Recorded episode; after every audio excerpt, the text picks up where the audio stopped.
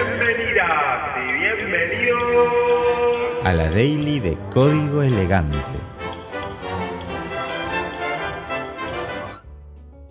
Tengo la garganta medio rara, así que mm, si escuchan algo raro es eso.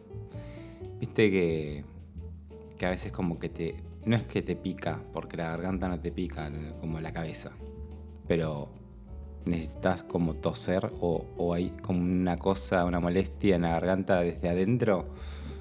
Bueno, así, pero como que no se me va.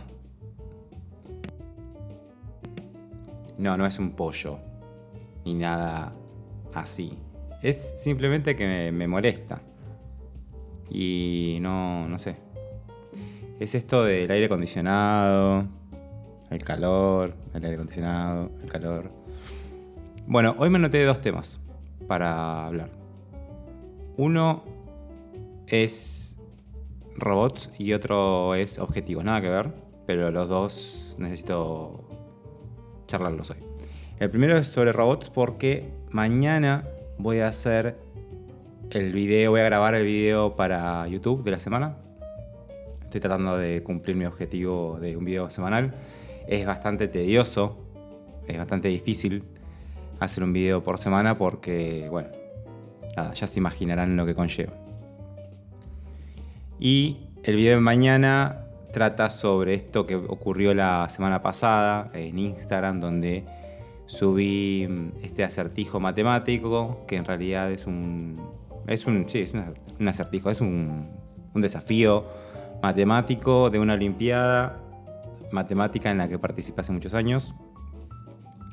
Y me lo acuerdo de memoria porque, nada, me, acuerdo que era muy difícil y me acuerdo que, nada, que, apareció en la competencia y, me lo aprendí de memoria para repetirlo y para jugar con, con otras personas, porque a eso jugamos los ñoños, a resolver problemas matemáticos. Y bueno, el problema este, mm, que es yo tengo el doble de la edad que tú tenías cuando yo tenía la edad que tú tienes cuando tú tengas la edad que yo tengo, nuestras edades sumarán 72. Si lo dije muy rápido, bueno, pueden ir a Instagram y ver las historias destacadas que dice ahí lo del acertijo. El tema con este acertijo es que, bueno, estaba jugando como estoy últimamente con ChatGPT, que es mi nuevo compañero de trabajo, o mi nueva compañera de trabajo, no lo sabemos todavía, no le pregunté. Y le quise hacer resolver el problema a ChatGPT, ¿no? Porque hasta el momento, hasta ese momento venía súper. Venía preguntándole cosas muy específicas sobre eh, ideas en general, porque lo uso más que nada para eh, contenidos eh, de la carrera.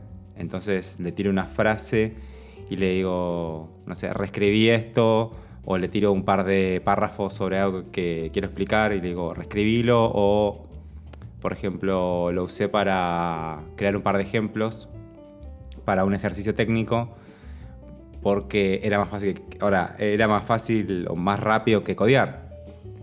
Eh, entonces le pido, bueno, haceme un ejercicio que eh, donde haya un array de objetos y cada objeto tenga se lo, se lo relato así y resolvelo usando un switch combinándolo con esto y lo hace perfecto. Y después digo, bueno, ahora resolvelo usando un eh, mapa, eh, un arreglo de un objeto y ta, ta, y le relato más o menos cómo lo tiene que hacer y lo saca el toque. Entonces dije, bueno, ok, este, este nivel de comprensión eh, del lenguaje es, es muy sofisticado, por lo que asumo que va a poder resolver este problema porque no es tan difícil de resolver el problema.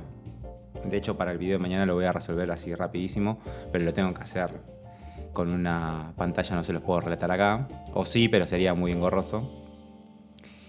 Y mm, me tiré una pregunta, me tiré una respuesta, perdón, muy certera, como al toque. Viste que ChatGPT, no sé si lo probaron, pero le preguntas cualquier cosa sobre una librería, sobre una idea, sobre un texto o sobre la vida y empieza a escribir al toque. Y te responde algo bastante coherente. Entonces empezó a escribir y metí una solución. Y en principio leí el texto así por encima, no entré en los detalles de los números y parecía que cerraba, porque era muy coherente el relato. Y bueno, ahora les voy a contar cómo terminó todo esto, pero hay muchas coincidencias en dónde se equivoca ChatGPT con eh, dónde se equivoca la gente, ¿no? Y bueno, nada, me respondió esto que estaba mal, o sea, el resultado estaba mal, o sea, los números ya no te daban, porque aparte, este problema, además de descubrir los números, que por fuerza bruta lo puedes sacar, porque si dice que cuando tú tenías la edad que yo tengo, nuestras edades humanas 72, hay como un rango de números, o sea, de mínima es 1 eh, y de máxima es 71. Y bueno, ahí puedes empezar a más o menos entender por dónde andan esos números y jugar un poco y bueno, lo sacás, yo que sé, probando.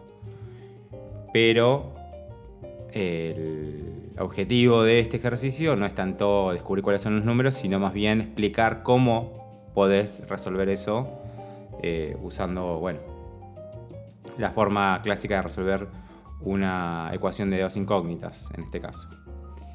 Em, no es nada muy avanzado, pero hay que saber y lo divertido es tratar de resolverlo y mostrar cómo, cuál es la lógica. Entonces, la respuesta de ChatGPT, además del resultado erróneo, tenía una explicación que la explicación en sí estaba buena porque te empezaba a decir, bueno, eh, en este problema tenemos dos incógnitas, tu edad y la de Juan. Entonces, podemos plantear que X empezaba, ¿no? Empezaba a desarmar el problema, bastante bien. Que tenía en total sentido con la explicación que me estaba dando, pero estaba mal.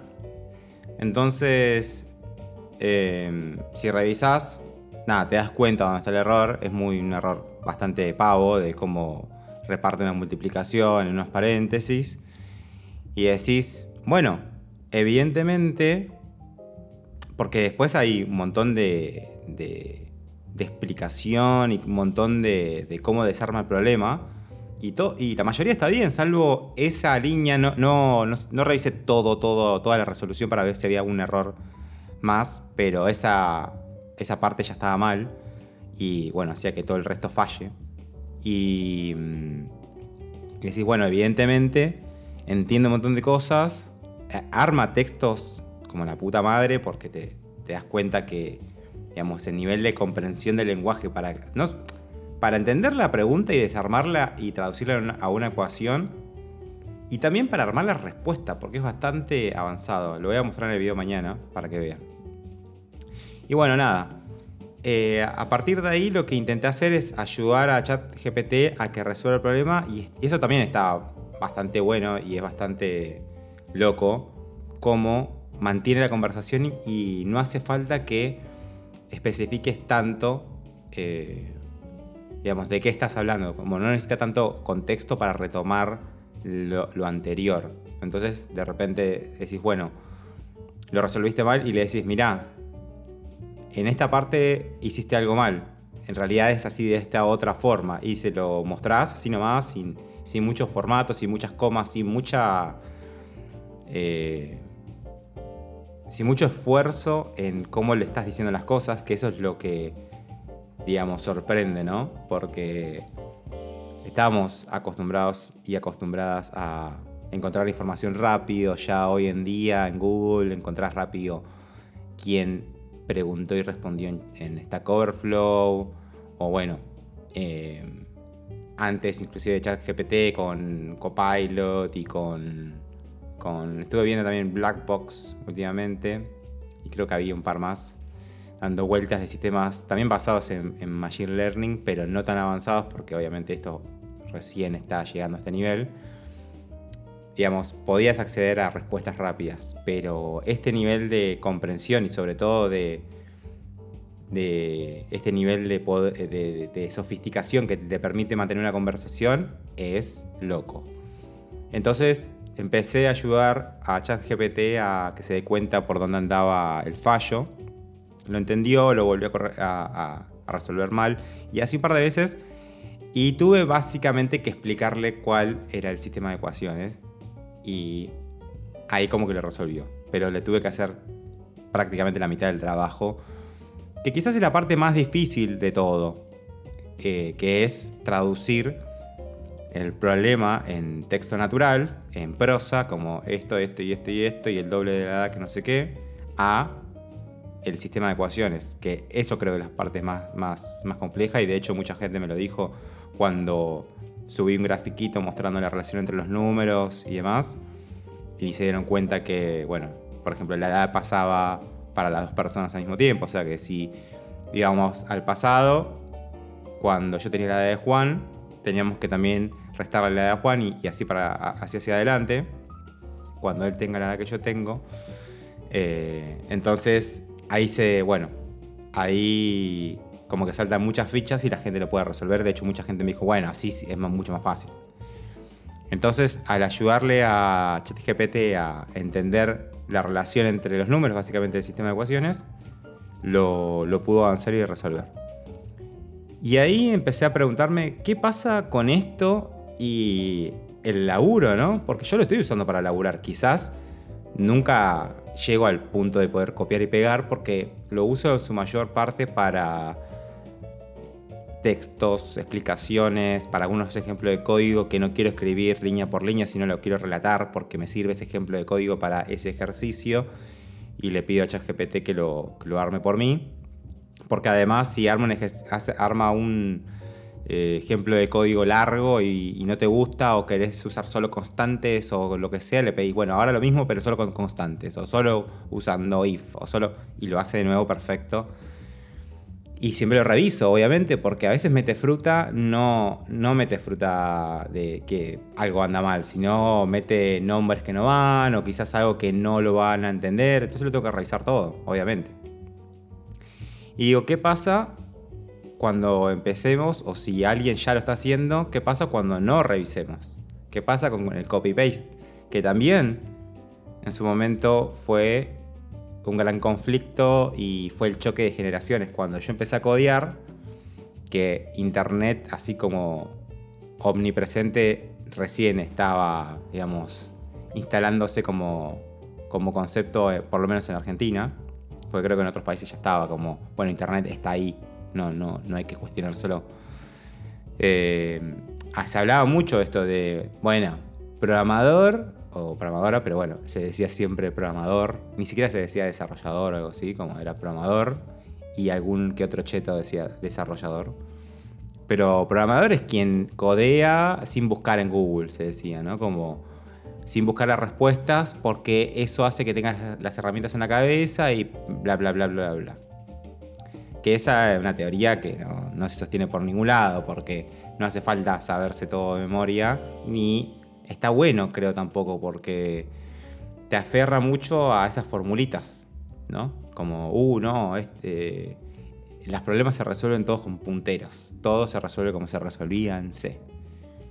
Y, y no, la verdad que no es así. A veces el problema no es tanto que el código sea súper eficiente ni que el código compile al lenguaje de máquina. A veces el problema es, quiero pedir una hamburguesa online dámelo rápido, dámelo ya, no quiero, ¿qué me importa todo lo otro? Entonces, como que el propósito de codear no es codear, aunque hay mucha gente que piensa que sí. Y bueno, te respeto también porque es una forma de verlo, pero el propósito de codear es resolver un problema, un problema que tiene la gente. Entonces, esto de, bueno, codea mejor quien se acuerda todo de memoria, quien se sabe, digamos, quien, no tiene que googlear, eh, no creo que se sostenga, menos ahora, ¿no? Pero el problema que ahora ya ni siquiera son ejemplos, porque siempre tuviste que revisar el copy-paste de Stack Overflow, porque si no, ya directamente eras una sanguijuela. ¿Por qué son ejemplos? Porque cuando uno cae en la respuesta del problema que está teniendo, ya sea un problema de un algoritmo, un problema de específico técnico de una librería o de cómo se hace cierta cosa en cierto contexto, a lo que llegas por lo general es a alguien que le pasó algo parecido y tiene una respuesta, entonces dices, ah, entiendo por dónde va. Inclusive es tan buenísima esa forma de aprender, porque ahí decís, mirá, a otra persona le pasó lo mismo, pero en otro contexto, o sea que sacas conclusiones y decís, eh, el problema de la persona, el problema mío, pum, ¿qué tienen en común? Esto, listo, este es el problema. Es una forma espectacular de aprender, resolver problemas. Entonces, siempre tuvimos que revisar estas respuestas porque eran problemas de otras personas. Pero ahora, el problema es que la respuesta que te viene de ChatGPT o de otros sistemas que van a ir apareciendo es muy vehemente en ese sentido, como que viene como si fuese la posta. Aparte, como entendió perfecto lo que le pediste, te va a responder algo que suena muy parecido a la respuesta perfecta. Ese es el problema. O sea, no sé si es el problema, pero esa es la cuestión que cuando te redacta la respuesta, no parece una respuesta genérica, parece que te entendió perfecto y te está relatando sin dudas, porque no dice, fíjate, ponele que capaz yo te lo doy, pero vos, no, te dice, eh, claro, coma, siempre empieza como, claro, coma, tal cosa, tal cosa, tal cosa y tal cosa, y empieza a responderte lo que quieras con mucha seguridad. Yo supongo que esto lo van a notar y lo van a ir ajustando para que presente algún tipo de lugar a la duda, ¿no? Eventualmente en su forma de hablar, porque ahora no lo está expresando así. Entonces, cuando digo, bueno, ¿qué pasa con esto y el código? ¿Qué pasa con esto y el copy-paste? Porque ahora, como que ya no parece un ejemplo, parece algo que sí puedo copiar y pegar. Y, y por más que no, por más que ahora lo forcemos y digamos, no, hay que revisar todo lo que la AI cuando ya esté integrada como copilot, pero con la inteligencia, con el nivel de sofisticación de GPT en tu editor de código, y cuando el nombre del método, el nombre de la clase, el nombre de la función, los parámetros, todo se vea y suene perfecto y a simple vista sea lo que necesitas, ya no lo vas a revisar. Porque es como decir, nada, está perfecto. O sea, a simple vista se ve perfecto ¿Cómo voy a andar revisando todo lo que la AI genera? Porque vamos a empezar a generar mucho más código basado en AI. Porque sí, porque va a ser más fácil. Entonces no te vas a poner a revisar todo, porque si no sería lo. O sea, en tu cabeza sonaría como, bueno, si lo tengo que andar revisando todo, para eso lo hago mano. Y no, no es lo mismo. Pero bueno, hay que prestar atención ahí para ver cómo lo resolvemos eso, mientras estemos en el medio, mientras eh, personas todavía tengamos que usar AI para codear y no que la AI se use sola para codear. Em, y nada, hice la prueba en Instagram, subí una story y propuse el ejercicio y de paso les conté que lo había resuelto con ChatGPT, me lo había resuelto perfecto en un toque y para la sorpresa de nadie, un montón de gente me respondió con la respuesta de ChatGPT. O sea que fueron a ChatGPT, le pusieron el problema que yo puse en Instagram y eh, me devolvieron la respuesta. ¿Por qué? Primero porque estaba mal y segundo porque era un par de números, que creo que era 48 y 24, ahora no recuerdo bien, que eh, son los que me había dado ChatGPT y que ya de movida se nota que está mal. Se notan que está mal porque eh, 48-24 no cumple con la primera consigna ni, ni de cerca, porque ah, si cuando, cuando yo que tengo 48, cuando tenía 24 en el ejercicio, Juan tenía 0, porque nada, me corro 24 años para atrás. Si lo pensás dos minutos te das cuenta. Pero bueno, así a simple vista rápido, parecía una respuesta válida. Yo qué sé, la gente quería responder. Evidentemente fueron a ChatGPT a preguntarle y le respondió eso y me pegaron el resultado. Entonces ahí comprobé mi hipótesis que la gente va a confiar de más en, este tipo de AIs por la forma de expresarse. Viste que si alguien lo dice de una forma convincente, parece verdad. Y eso se ve mucho, en YouTube sobre todo. Y mm, bueno, el video de mañana se va a tratar sobre eso. Voy a resolver el ejercicio. Eh, voy a resolver el sistema de ecuaciones y Después voy a mostrarles cómo me, va, cómo me responde eh, ChatGPT y cómo le ayudé en su momento a que lo pueda resolver. Y bueno, eh, creo que para finalizar el video voy a simplemente hacer esta reflexión que hice con ustedes recién de, bueno, fíjense, fíjense y empecemos a pensar cómo lo resolvemos, porque la solución no es, no, la AI es mala, la AI eh, te, dice todo como que tiene la posta y no. No, la IA está buenísima. De hecho, el 99% de las veces la recontrapega, creo. Pero bueno, hay que tener estas cosas en cuenta y, ver cómo en realidad nuestra humanidad va a ser la problemática, ¿no? La que se confía y la caga. Eso con respecto a los robots. Con respecto a los objetivos, eh, no, quería hacer mi daily. Mañana si quieren les cuento más porque venía, quería charlarles un poco sobre eh, algunas formas que pienso yo que están buenas para planificar objetivos. Sobre todo ahora que está arrancando el año y la gente se propone hacer cosas y em, incorporar hábitos y esas cosas que están buenísimas. Pero, pero nada, eh, me parece interesante hablar sobre objetivos. hoy leí por ahí que los objetivos sin planes son solamente deseos. Una frase en inglés que la leí por ahí. Y me pareció piola, porque, bueno, nada. Le quita un poco de peso y un poco de magia a esto de los objetivos, ¿no? Que si te plantas bien los objetivos, si los planteas bien, todo sucede mágicamente. Y la verdad que no. La verdad que es todo más complejo que simplemente setearse buenos objetivos. Pero bueno, plantearse buenos objetivos es el comienzo y también establece límites y un montón de cosas que necesitamos para funcionar, ¿no? Entonces, mañana les voy a contar un poco sobre eso, sobre qué cosas pienso yo que hay que tener en cuenta a la hora de definir objetivos. Porque hay un montón de formas, he descubierto trabajando con un montón de gente obsesionada con esto de, planificar los objetivos, hay un montón de formas de mirarlo, un montón de formas de planteárselo, un montón de formas de interpretarlo para que te sirva como una herramienta, ¿no? Porque de nuevo, objetivos por objetivos creo que no solo no, no cumple ninguna función. Pero ayer que estuve procrastinando mucho, al final, después del podcast, eh, que, fue mi, momento de, de, sacar afuera las cosas y mi momento terapéutica, eh, pude avanzar un rato más y estuvo bueno. Y hoy a la mañana ya encaré la, la situación de otra forma porque, bueno, está bueno. Está bueno esto de, poder sacarlo, de mantener, de, lo que hablábamos la otra vez, ¿no? De accountability, de poder llevar la cuenta de, bueno, ayer charlé un rato con ustedes de, procrastinación y, las cosas que, que eso genera y que me pasan y eso automáticamente me ayudó un montón para decir, bueno, ya está, lo hablé, lo acepto, lo, inclusive lo abrazo un poco, ¿no? Cuando viene las ganas de, hacer otra cosa, de distraerme, evidentemente estoy cansado y necesito eso. O necesito hacer otro tipo de tareas, porque también puedo avanzar simplemente pensando en algo que tengo que resolver y pensándolo en mi cabeza para encontrarle la vuelta teórica. Y después, bueno, me sentaré a escribirlo o a codearlo.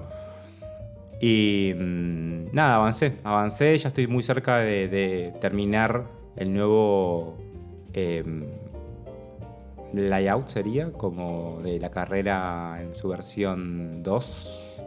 Esta carrera, porque en realidad había una versión anterior que no era la carrera, sino era un curso que iba a seguir por otro curso y no sé qué. Y ya está Va, de hecho me, queda un poquito nomás, pero ya está el 99, 95% de la nueva carrera definida que va a estar dividida en tres módulos, como inicial, intermedio y avanzado. Y va a estar buena. Va a estar buena y... Mm, bueno, cuando hablemos un poco de objetivos también les quiero hablar de, esto de, algo que, me, que, estuve viendo o que estuve pensando mucho hoy, que es esto de reescribir. Que en literatura se dice que la edición o la reescritura es mucho más importante inclusive que la, la escritura inicial, ¿no? como que está bueno tener una buena idea, que caiga redonda y que, nada, te pongas un objetivo y se cumpla. Pero, en mi experiencia, eso te mete mucha presión y es muy estresante, ¿no? Querer como planificar algo y decir, bueno, si lo hago tal cual mi plan va a salir bien y ejecutar el plan y querer llegar al 100%, ¿no? Como cumplir. Y si no, cero, todo es una mierda. Y me parece interesante incorporar esto de la reescritura, ¿no? De plantear un draft inicial y después una versión mejor, y una versión mejor, y una versión mejor, y una versión mejor. ¿Y qué tipo de estructuras te dejan hacer eso, no? De hecho, uno de los eh, pilares de esta reescritura de la carrera, si se quiere, es justamente que esté organizada de manera tal que me deje reescribirla mucho más fácil. Que esté modularizada de forma tal que yo pueda reescribir y reescribir y reescribir constantemente la carrera para sumar eh, cosas que, bueno, cosas actuales, versiones nuevas de cosas que se explican, quitar cosas sin que se rompa ahí algo, ¿no? Algo en el relato. Entonces, eh, está bueno. Está bueno pensar en, en, los proyectos, sobre todo proyectos largos, como puede ser codear un software o, bueno, o por ejemplo, conseguir un primer trabajo o aprender a programar para está bueno plantearse la planificación como eso, ¿no? Una, una, idea inicial, un objetivo inicial y un framework de vida que te permita cada tanto revisar eso y, y esto de, de, mantener un diario o, algo donde puedas bajar ese avance y poder revisarlo y replantear y replantear y sentirse cómodo o cómoda con esa reescritura, ¿no? Y, pensar eso, que quizás la escritura inicial es simplemente un kickoff, es un momento en donde rompemos la hoja en blanco y decimos, bueno, vamos a empezar. Pero el final no es donde te imaginas.